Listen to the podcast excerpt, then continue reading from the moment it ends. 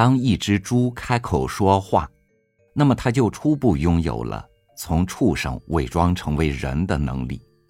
甚至于，如果它足够聪明，它将比人更像是人。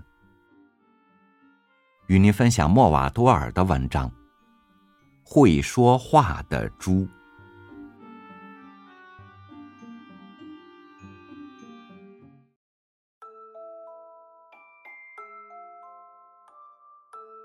一天晚上，饲养员喂完猪，检查完猪圈，正要离开时，突然听到有人大骂：“尤日，你这个婊子养的！”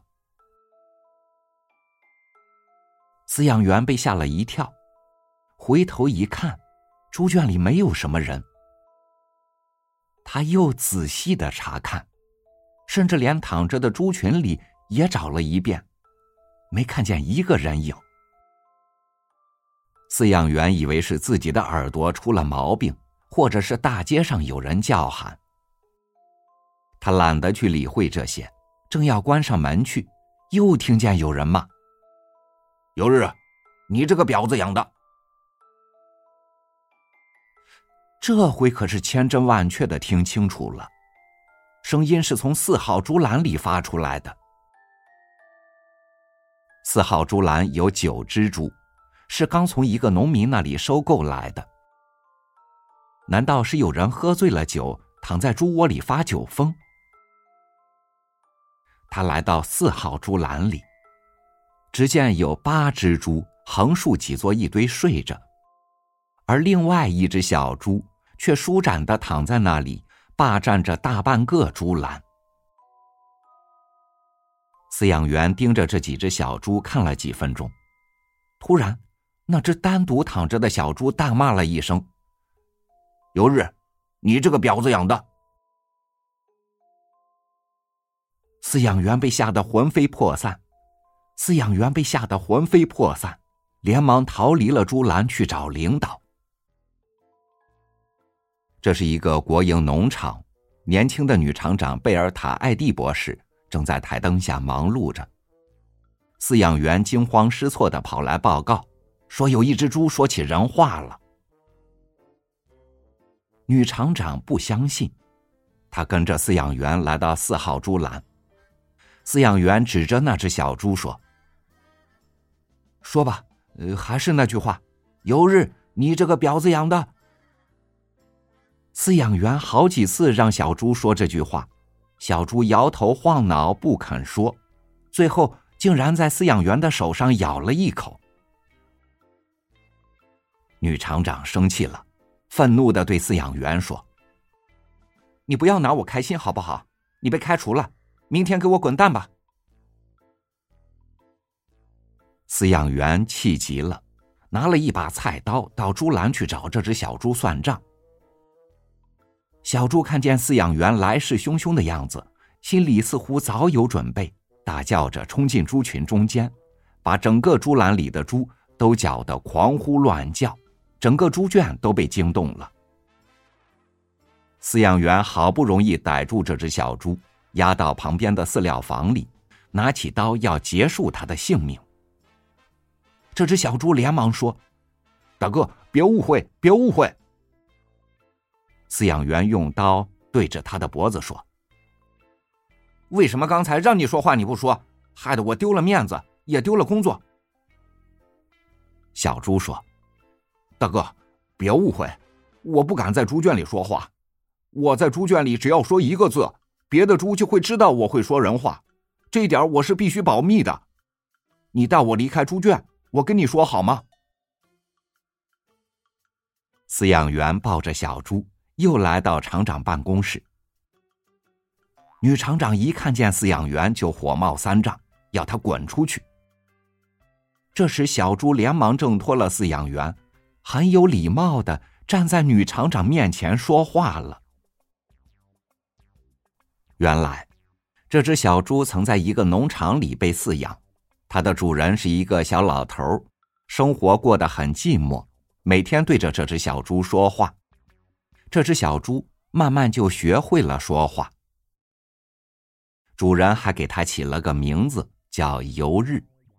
而且因为小猪经常乱走动，主人就常骂他一句话：“有日，你这个婊子养的。”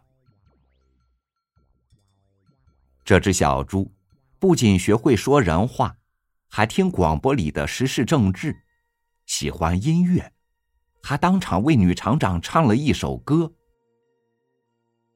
女厂长非常惊讶，她开始考虑如何利用这只有特长的小猪。小猪很高兴，愿意为农场当一个情报员，搜集猪栏里的猪对伙食和猪舍提出的意见，以及对各位领导的意见，这样有利于农场更好的养猪。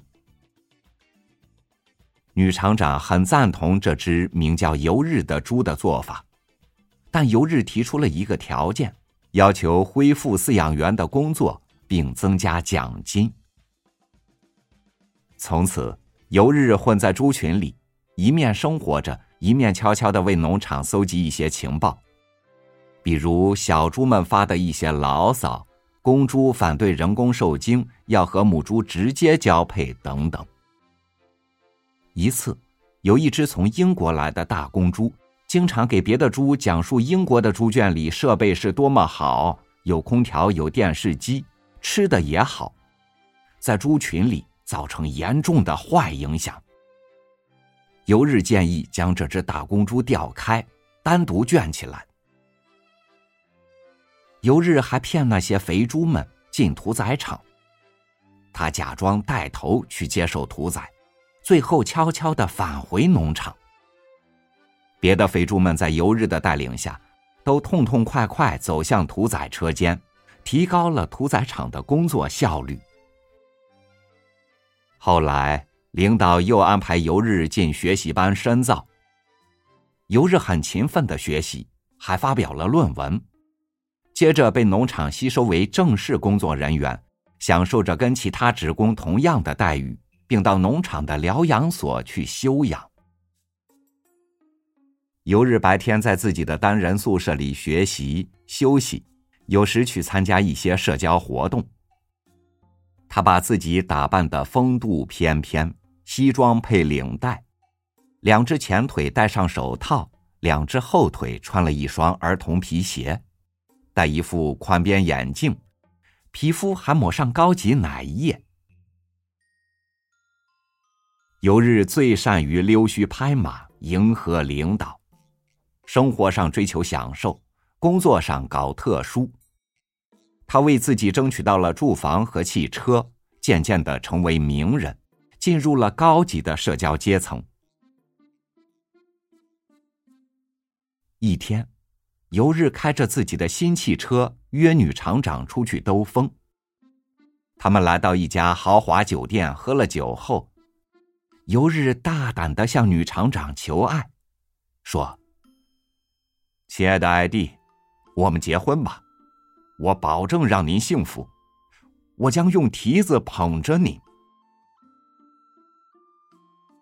出乎尤日的意料，女厂长贝尔塔艾蒂博士竟然一口回绝了他的求爱，还说了一些很难听的话。尤日一气之下，把女厂长的一些违法乱纪行为告到中央纪律检查委员会。两星期后，女厂长被撤职，由日担任了这个国营农场的厂长。